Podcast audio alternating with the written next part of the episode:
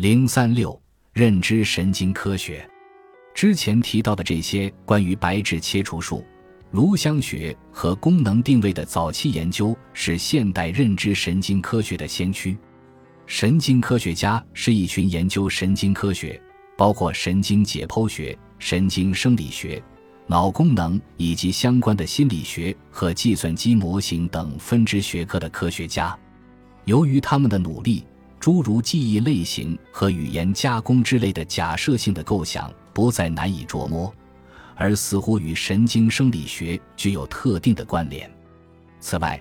当脑的微观结构被看作神经网络时，它似乎与人类记忆、知觉。问题解决等认知活动中的重大成分存在关联。某种意义上来讲，认知神经科学是可以进一步探索由来已经的身心问题的一个根据地。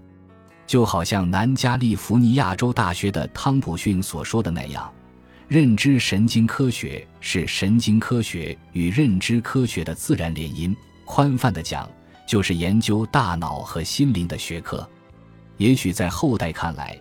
这种对大脑皮层神经活动的粗略描述，以及对应的同样粗略的对思维的分类，只是一种初步的尝试，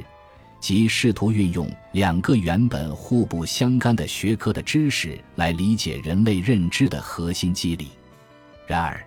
这种早期的工作将作为认知心理学和神经科学的转折点而被人们铭记在心。对于当代从事认知科学的学生们来说，激动人心的是，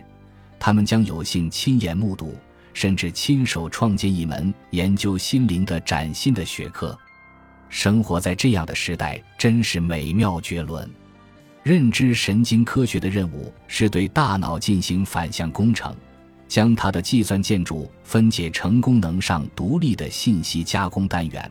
并且确定这些单元如何以计算的和物理的形式运转。考斯米德和托比